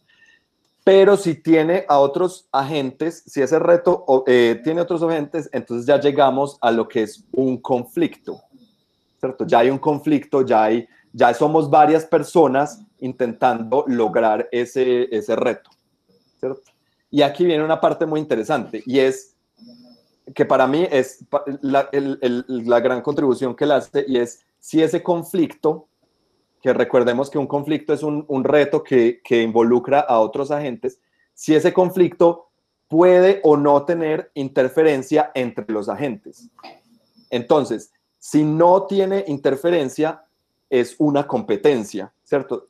Por, por ejemplo, los olímpicos, los Juegos Olímpicos, ¿cierto? La de levantamiento de pesas, eh, los, eh, correr no sé cuántos metros, salto alto, salto largo cada, cada competidor hace las cosas por separado y ya se escogerá a, a, quien, a quien realiza el, el reto de, de, una, pues quien, quien, quien hace un performance mejor en ese reto que otros. Sí. Pero si sí existe interferencia entre los agentes, entonces ahí hay un juego. Para Chris Crawford es, eh, para que haya un juego debe haber interferencia entre los agentes que están involucrados. Entonces, para mí, ah, bueno, y él dice, por lo tanto, que un juego es interactivo, es orientado al, al, a, los, a los objetivos e involucra a otros agentes que están interactuando entre ellos. Eh, yo, así como decías al principio, yo hay varias de esas cosas como que no estoy de acuerdo personalmente. Eh, por ejemplo, en ese tema de interferencia eh, entre las personas, pues que en todos los juegos cooperativos, ¿qué? ¿Cierto? Sí, sí, exacto. Es que yo por eso no estoy de acuerdo porque a cualquiera de estas cosas creo que es fácil encontrarle eh, una caída, ¿cierto? Sin embargo, para mí lo más, y por eso lo, destaqué tanto, para mí lo más interesante es que él hace una diferencia muy grande entre competencia y juego, que al igual que Calva hizo la diferencia entre, entre juego como este fenómeno y luego él dice, no, espere que es que hay juego estructurado y juego no estructurado, eh, Chris Crawford dice, espere que es que también no todo es juego, sino que a veces hay competencia y la competencia es diferente a juego. Y para mí eso, eso es una manera nueva de entender y de ver los juegos.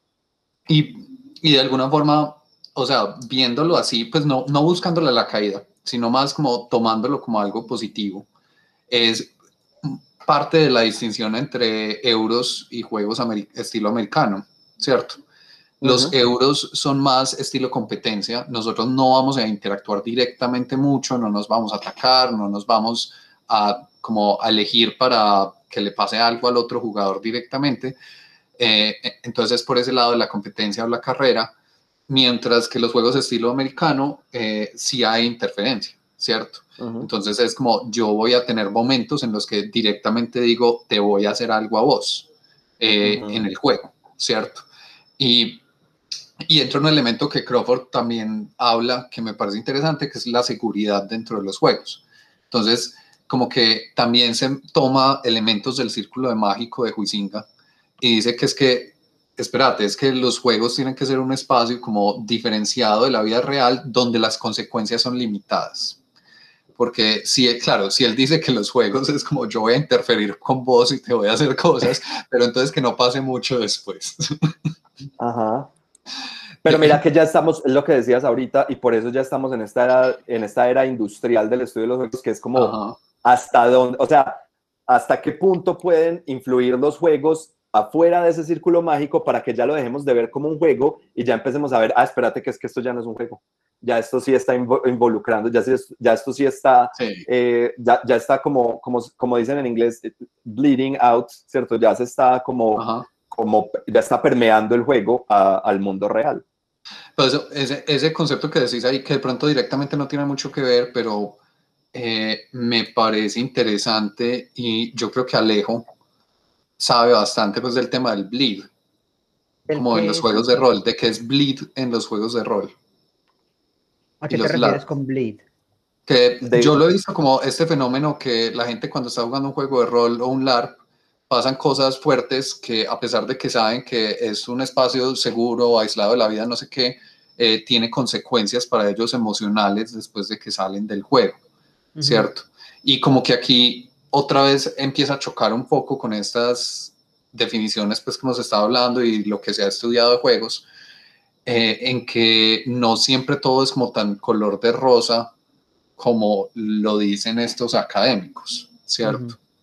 Y supongo que eso es, un fenómeno que se, que se puede evidenciar más eh, entre más competitivos sean los juegos o, o, más haya como at stake, como más alto sea como lo que, lo que hay en juego. Porque obviamente, por ejemplo, ¿a, qué me refiero con eso? Supongamos un juego, hablemos de un juego, de un juego popular y moderno como el videojuego League of Legends, ¿cierto? League of Legends es un juego que se juega en equipo versus otro y el juego, dentro del mismo juego de League of Legends, hay, hay, hay, hay formas de jugarlo hay una que es el modo normal en el cual jugamos y nuestras partidas ganemos o perdamos no tienen ninguna consecuencia dentro del mundo de League of Legends. Y también hay un modo que es de clasificatoria o ranked, que lo llaman rank mode, en el cual eh, perder o ganar te da puntos. Eh, hay una temporada que dura todo un año en el cual acumulas puntos para que al final tengas un ranking y basado en el ranking que tienes. Entonces, hay unas consecuencias más de tomarse los juegos más en serio, enojarse hasta con tus propios compañeros cuando se pierde una partida. O sea, como jugar un partido de fútbol con los amigos un día en la noche versus competir en un torneo profesional o algo así. Entonces, de pronto, eso puede ser un factor que, haga que, ese bleed del que habla sea más intenso o que pueda afectar aspectos externos al círculo en el que se juega. Es, yo creo que sí, especialmente como el tema emocional. Yo cuando he visto en qué contextos se habla, que es mucho en el tema de LARPs, y LARPs, eh, especialmente como los, el, ¿cómo se llama? Como el tema nórdico, eh, que es un estilo de LARP específico. que valga la aclaración, yo no tengo ninguna experiencia con LARPs fuera de verlo y decir, ay, mira. Ah, no, yo tampoco. Están pegando con una caneca de basura. Pues, o sea, es como, hasta ahí va. Yo no, yo nunca he hecho LARPing y pues eh, todos hemos hecho LARPing, se los aseguro. Todos cuando, o sea, en los juegos de Sí, pero no, no competitivo, por decirlo así. Sí, todos hemos hecho LARPing, eh, todo. Eso es LARPing también.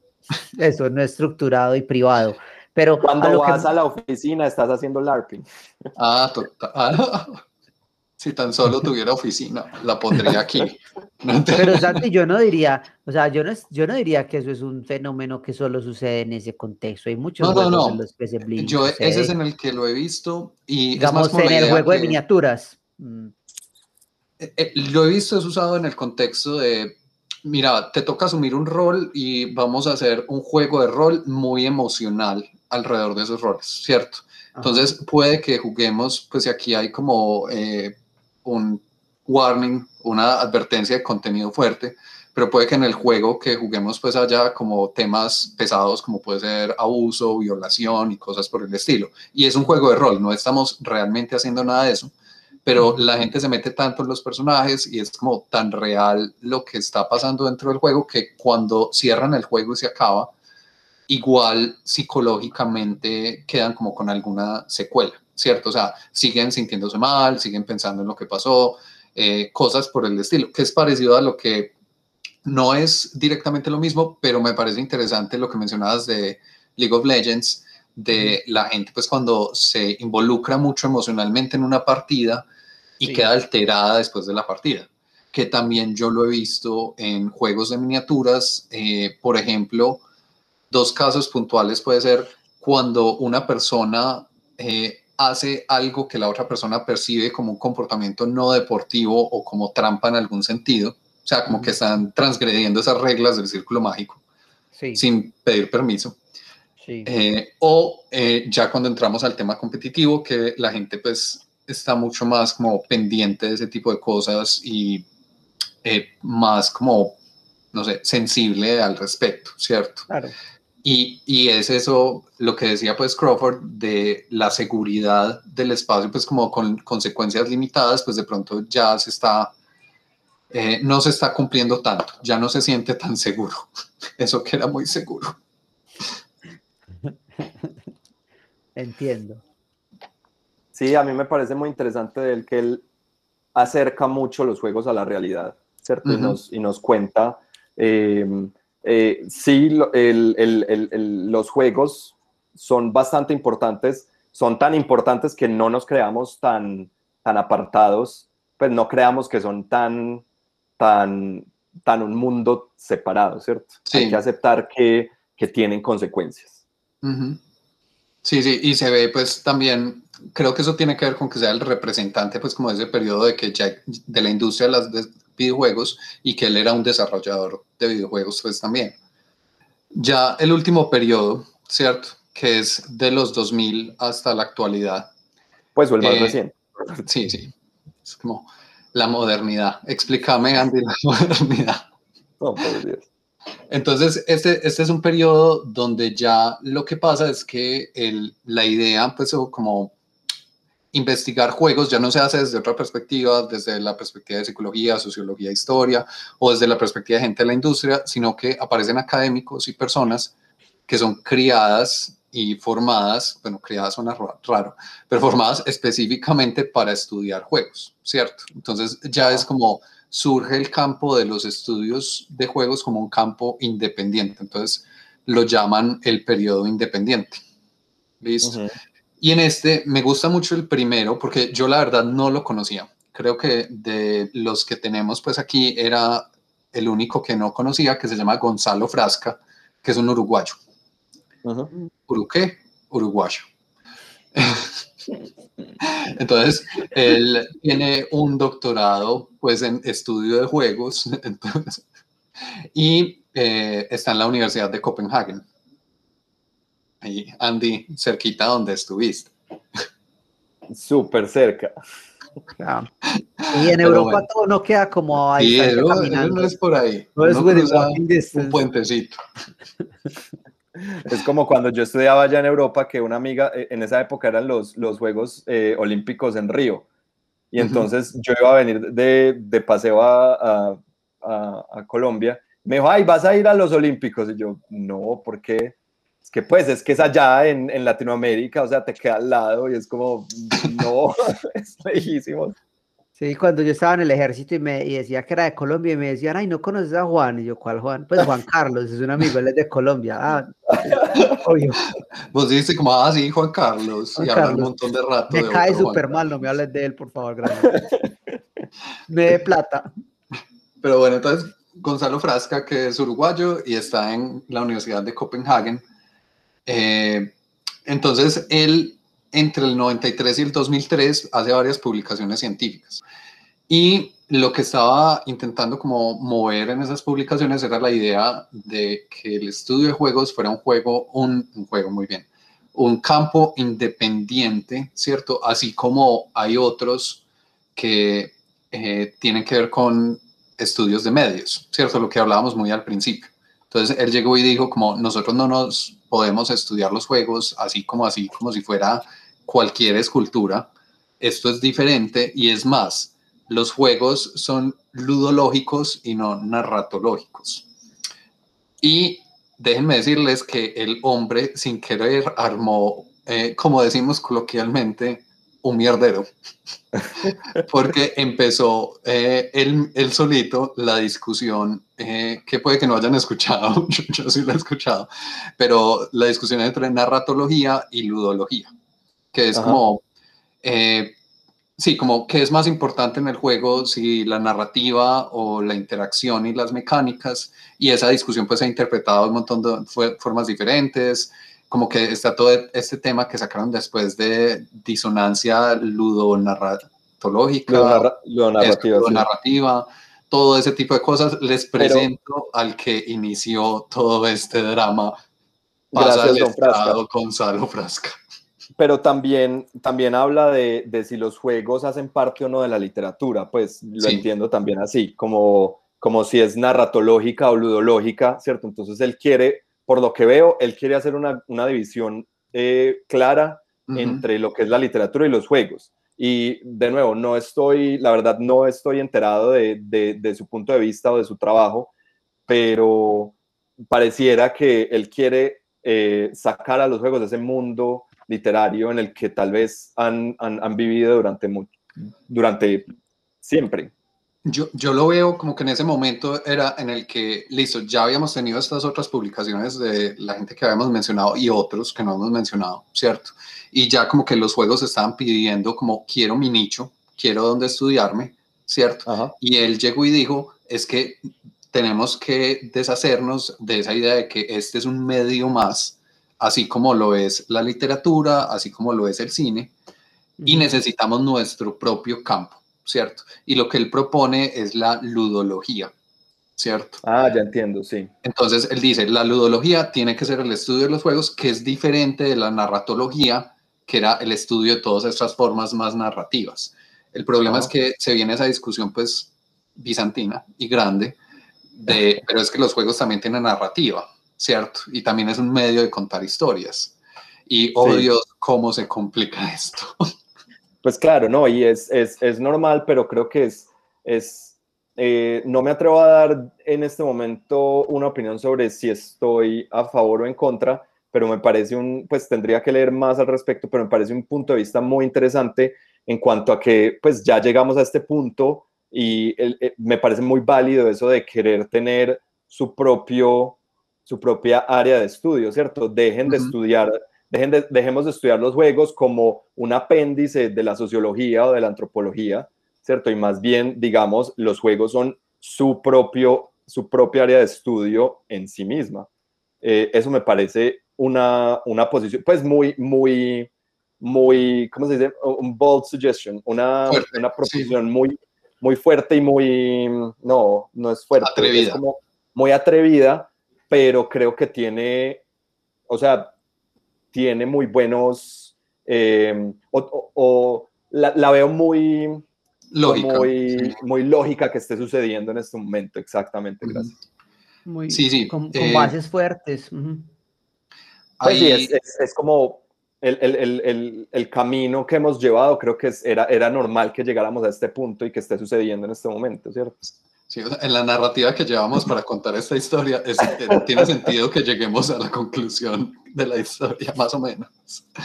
Eh, él también hace otros aportes, pues ese no es su último aporte. Por ejemplo, vuelve a revisar las ideas de Calois de Ludos y Padia y como que las actualiza un poco, esa idea de juego estructurado, de juego libre, eh, hace sus propias propuestas alrededor y de alguna forma sí, su huella más grande es que sí puede ser como cuando uno considera que ahí empieza el campo de los estudios de juegos, que no se llamó ludología porque armó toda esa discusión y más bien dijeron como, ¿y si le ponemos otro nombre y así no entramos en este debate y con polémica? Entonces, Además, Ludology es un podcast. ¿Verdad? pues no entiendo. Los pueden demandar fácilmente. Todo gracias a Gonzalo Frasca. Bien, muy interesante. Está liderando una bueno, una batalla rara, pero interesante. Eh, es tú, pues esto es, estamos hablando del cambio del milenio. Entre el 93 y el 2003 fue como parte de esas publicaciones. Puede que todavía siga publicando. No sé, Gonzalo Frasca tampoco aceptó hacer parte de este podcast. Eh, mandamos muchos correos, lo aseguro. Eh, los siguientes, que son mis favoritos, pero es más por cercanía, pues como a creo que son los autores que más he leído de los que hemos presentado acá, que son eh, Katy Salen y Eric Zimmerman.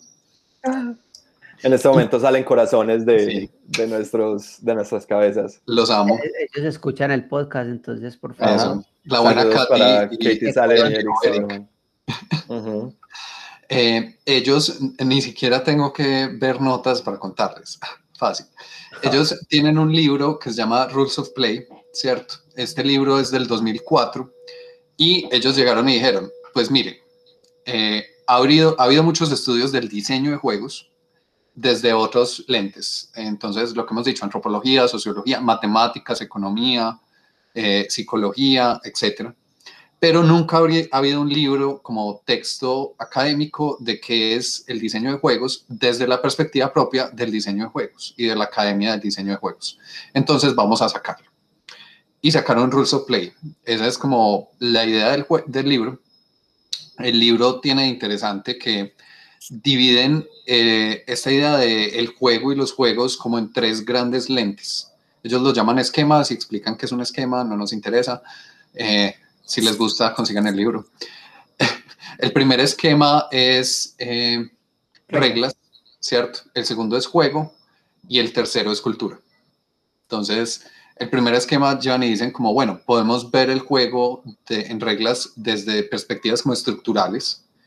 En el segundo es como, pero es que resulta que esto no vive en una burbuja estructural y, digamos, un poquito matemática, sino que hay personas que lo están jugando y que pasan cosas de personas. Entonces, nosotros sentimos placer cuando jugamos juegos, entonces, ¿por qué nos da placer jugar? Eh, seguimos o no seguimos las reglas, hacemos trampa, cosas por el estilo y hablan de todo eso cuando hablan de jugar. Y el último esquema, que es el de cultura, hablan que, pero es que resulta que tampoco es que dos personas eh, estén en su propia burbuja de juego, hacen parte de un contexto cultural más grande y los juegos, quieran o no, tienen que responder a ese contexto en el que viven. Y hablan de cosas tan icónicas como la figura de Lara Croft en Tomb Raider en el PlayStation, que todo el que haya visto eso la recordará, y sus muy geométricas curvas. Entonces, ¿cómo es? poligónicas, poligónicas curvas, sí. Entonces, ¿cómo eso es un producto de la cultura? Eh, y como toda la discusión cultural de los juegos, como de eh, cuál es su rol más grande en la sociedad, pues, y cómo se ven afectados y afectan. Sí. Yo, a mí, lo único que yo me atrevo, pues yo he leído una parte, no todo el, no todo el Rules of Play, he leído eh, una parte de, de, este libro, me encanta, pues eh, ellos, eh, me parece que es, el, el, trabajo que ellos han hecho es invaluable, em, pero la única crítica que yo me atrevo a hacer es que su mirada hacia los juegos es a veces un poco muy enfocada a los videojuegos. ¿Cierto? porque ellos vienen del mundo de los videojuegos y eso es entendible, sin embargo, para mí los juegos o sea, los videojuegos es una pequeñísima porción de lo que son los juegos, pero todo lo que hablan y todas estas tres eh, esquemas que estabas hablando, Santi, eh, aplican para cualquier tipo de juego. Es más, eh, en el, estos tres esquemas los usamos para, para nosotros al final justificar nuestra conclusión en el video en el que proponemos que los juegos no son solamente, ¿cierto? Al final teníamos un, un, un un diagrama en el que decíamos, el juego no es solo un conjunto de mecánicas eh, y reglas, sino que también es, eh, va por encima todo un, todo un, mundo de interacciones, ¿cierto? Eh, y de ahí es que sale el esquema pues, de juego como tal y el esquema cultural, donde para nosotros, bueno, en realidad es para mí, creo que para ustedes también, pero no sé, para mí los juegos viven más en esas, en esas dos partes, más que en las reglas y en, y en las mecánicas, ¿cierto? Muy chéveres las reglas, muy chéveres las mecánicas, pero para mí el juego, eh, para mí hay más juego en las interacciones que en las reglas y en las mecánicas. Claro. Y no, perdón, pero las interacciones no es interacciones entre jugadores, sino entre todos esos eh, aspectos culturales, sociales y, mm, no sé si llamarlos metafísicos o cómo llamarlos, que salen a partir de, de, juntar un, un, montón de reglas y mecánicas, que eso es lo más lindo de los juegos de mesa para mí, ¿cierto? Que es como uno creería que, que, que, que, que un juego de mesa son las reglas, pero salen un montón de cosas muy bonitas de eso. Tan ofiuco de tu parte, Andy. O sea, metafísico, claro, pues, con ascendente Capricornio. Eso. Yo creo que se nos están alineando las lunas de Júpiter más de la cuenta. De pronto, eh, Mercurio está muy retrógrado, no sé. Yo, yo, te cuento que yo estoy muy retrógrado. Sin saber las consecuencias de mi afirmación. Eh, eh, estoy de acuerdo con lo que dices un poquito, pero creo que es más porque ellos, muchos de los ejemplos los hacen con videojuegos clásicos, ¿cierto? Eh, sí, pero incluso los videojuegos clásicos, no, o sea, se quedan corticos para explicar todos los, los, fenómenos. Sí, sí, eh, pero, pero, es lo que decías, o sea, igual los conceptos aplican a cualquier juego, ¿cierto? Eh, puede ser más por eso, porque ellos están hablando a una audiencia que saben que es el campo de diseño de juegos, que de pronto es más desde el lado de videojuegos el más grande, pues como en cuanto a industria, el capitalismo y todas esas cosas. Eh, pero aplican pues los conceptos igual para varias cosas. Es más, Eric Zimmerman, que da una clase de diseño de juegos en, en, NYU, la clase de él toda es diseñando juegos de mesa. ¿Cierto? Entonces, bueno, muy interesante y toda la cosa, pero ellos tienen ahí su huella en el 2004 como siendo los que dicen, saben que vamos, así como anteriormente, pues estuvo Sutton Smith y Avedon juntando lo que había del campo hasta ese momento, ellos vuelven y dicen como vamos a volver a hacer como una compilación de este campo. y Hacer otra antología, pero tampoco le llegan a los talones a Shakira. No sé, esta se da la guerra, se da la guerra. No, no, no, jamás en la vida. Es muy buena, es muy buena la antología de, de Zimmerman y, y, Salen, pero, pero es que Shakira. es que ahora con perteneciste a una raza, o sea, eso lo dice. Alejo, esa no es antología. Casi es antología. No. No. Claro. Es descalzos. Ah. No, ya, mi vida es una mentira. ¿Cómo abre antología, Andy? Es que creo que tenemos que salir de la duda. Ya voy a mirar el. Sigan hablando, ya les, ya les comento. Yo, yo la que he tenido muy pegada en estos días de Shakira, así como súper importante esta discusión, es las de la intuición. O sea, me veo haciendo café en las mañanas. Antología de Shakira empieza con Para amarte necesito una razón y es que yo pensé que, antología era todo el trabajo discográfico, además de la una canción. El trabajo discográfico es, pies descalzos, ¿no? ¿Cómo es que se llama ese? Eh, ese CD. Estoy aquí, estoy aquí. Estoy aquí. Ah, eso, ese es el, álbum. En la primera canción del álbum es pies descalzos. Ese es el tipo de contenido. Algo así, yo no sé. En fin. Pura calidad en este podcast. Bueno. Pero bueno, y el último de los autores principales pues que tenemos aquí, que este realmente es creo que el que menos vamos a profundizar, que se llama, eh, lo voy a leer en español, pues, o bueno, lo voy a leer en como yo creo que se lee, pero es danés, entonces esto claramente no va a ser así.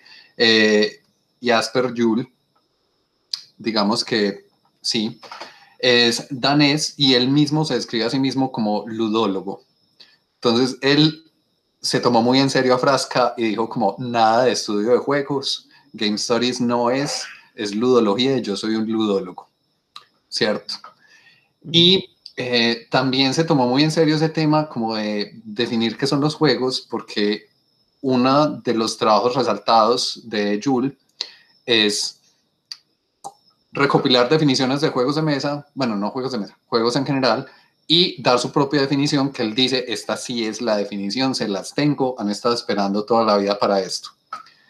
Eh, que como ya sabemos, pues es nuestro tema favorito, ver la definición súper correcta de alguien. Sí, está así, esta, esta es para, para terminar todas las definiciones. Entonces, esta, esta sí se las quiero dar, pues así como para que escuchen las palabras traducidas de la traducción de Jules. Entonces él dice que un juego es un sistema basado en reglas eh, con un resultado variable y cuantificable, donde a diferentes resultados se le dan diferentes valores. El jugador va a hacer un esfuerzo para intentar influenciar ese resultado. Los jugadores se van a sentir emocionalmente comprometidos con el resultado, ¿cierto? y las consecuencias de la actividad van a ser negociables. Como un juicio. Como, como el examen de, próstata. Como un examen de próstata médico o no médico. A diferencia que el examen de próstata puede llevar un elemento de diversión en él. Este, acá en esta definición no se menciona la diversión por ningún lado. E, eso iba a decir eh, yo, que a mí me parece pues muy interesante como en ningún lado se siente divertida la definición de Joule. Puede ser muy práctica y tiene muchos elementos pues que uno dice como, sí, por supuesto, los juegos tienen esto, pero, oh Dios, le falta diversión. Y pues la cosa es que es, es, una de las definiciones más nuevas, ¿cierto? O de, de los últimos autores, entonces claro, puede ser que en este momento no suene como la definición. Puede ser que haya gente escuchando y diga, ah, joder, madre, claro, todo lo que yo conozco como juegos está, está escrito bajo eso, pero por supuesto es que es alguien que lo está escribiendo en este momento. Dele unos 20 o 30 años y le aseguro que esta definición se va a quedar, o sea, no, no va a servir para mucho. De manera que yo a, a, a, le, pues, le agradezco muy chévere que se haya tomado el, el trabajo pues porque es, muy importante que haya gente que esté constantemente estudiando este tema y esté haciendo estas, pues dejando por sentado estas, estas definiciones, eh, pero, pero vuelvo, vuelvo a lo mismo, no, no creo que englobe todo lo que para mí en realidad son los, los juegos. Y creo que estaría, creo que está excluyendo un montón de cosas que, que para mí siguen siendo juegos, entonces, eh, y no creo que por más estudio y por más ludólogo que Jules se haga llamar eh, me va a hacer sentir a mí o me va, me va a cambiar mi, mi, manera de pensar de que esto es un juego o no, ¿cierto? Porque pues en últimas soy yo el que lo estoy sintiendo, ¿cierto? Sí, yo, yo ahí pues estoy de acuerdo. Digo que aquí pues no le estamos haciendo ninguna justicia a Jules, lo estamos tomando como, miren, Jules dijo esto, vamos a decirle a Jules quién es su papá. Pero, pero igual... Rainer claro, Ah, eh, el, de, el, papi, papi que inicia. oh, hey, daddy. Pero, Ay Dios, esto, uno cómo se recupera de... no, es que no. A mí, ¿sabes qué? Es que, pues mira, sí, sí, pues no, no, pero perdón, Santi, te, te interrumpí. Sí, no, eh, yo creo que es muy interesante en el sentido de este afán de definir las cosas, así no puede que no llegue a nada concreto y útil, lleva a que pensemos más qué son los juegos y por qué nos interesa estudiar los juegos y qué hace interesantes y valiosos a los juegos. Entonces, yo más que quedarme, pues personalmente, con las definiciones como un resultado final, es el proceso de pensar en esas definiciones y es más, de hablar de las definiciones y de que uno llegue y haga juicios de valor así bien sesgados y uno diga como, no, no, no, esa definición no me sirve porque para mí esto es lo que es un juego y no me lo estás diciendo como a mí me gusta. Y, a mí, ¿sabes? Ah, no, no. A mí, ¿sabes algo que me, me, me, gusta mucho de la gente que se dedica a, a, a, pensarle a la definición de juegos? Es que cada que sale una definición, para mí los buenos diseñadores de juegos creo que están pendientes de esa, de esa definición para, para, pues para, para tumbar la definición, ¿cierto? Como que cada que alguien, o sea, es, chévere que alguien intente definir para que alguien llegue, eh, innove y diga, no, pille y verá que no, ¿cierto? Entonces, eso es bueno que haya gente diciendo, vea, estos son los juegos porque eso más ganas le da a los, a los diseñadores innovadores a decir, ah, ¿usted cree que eso es un juego? ¿Usted cree que esa es la definición de un juego? Espera, yo le muestro. Trin. Y salen otras cosas. Entonces, es como, como, que, como que es un, un ciclo de, de, retroalimentación muy chévere, ¿cierto? En el que este propone la definición y este propone un contraejemplo, entonces lo incluyen en la definición y vuelve un contraejemplo y así nos vamos y eso va, eso lo que va haciendo es alimentando la, la variedad en los juegos. Entonces, eh, me parece muy bacano. Lo cual lleva al final inevitable de todo esto y es que los juegos de mesa son en realidad los amigos que hicimos en el camino. Y ahí está. Las definiciones que dejamos atrás en busca de unas mejores. Esos son, los como, de mesa. Son como pieles que vamos cambiando. Ajá. Sí. Y no nos, no nos limitan. Nos las vamos quitando por ahí.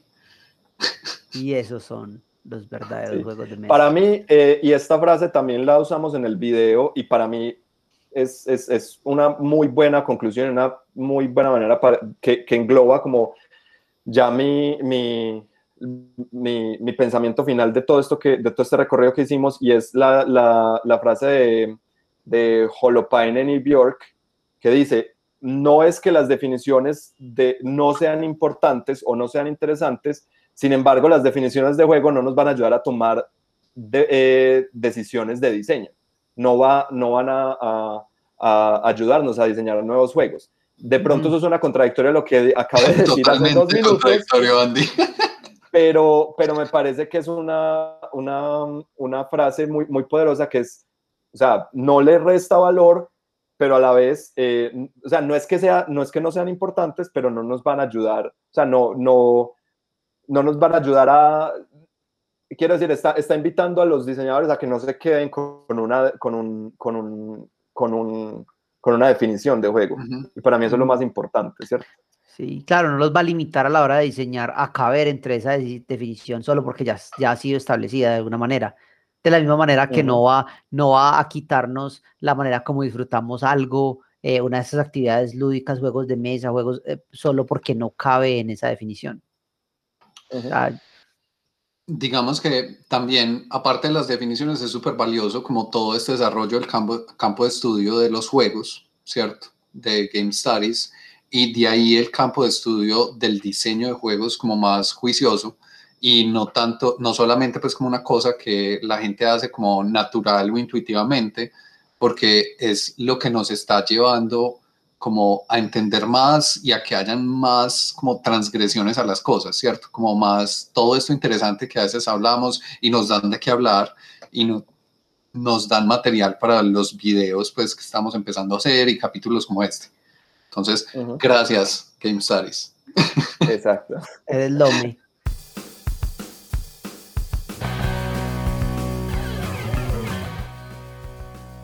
Y bueno, esta conversación se nos alargó un montón, pero es que era necesaria después de todo lo que estuvimos eh, consultando y leyendo y mirando. Esperamos que hayan disfrutado igual que nosotros o más eh, al leer y al enterarse de todas estas definiciones o intentos de definiciones y este viaje como por este viaje bastante rápido por lo que ha sido el estudio de los juegos eh, como elemento fundamental para nosotros como seres humanos. Eh, de nuevo, muchísimas gracias a todos por escucharnos, por seguirnos, por apoyarnos.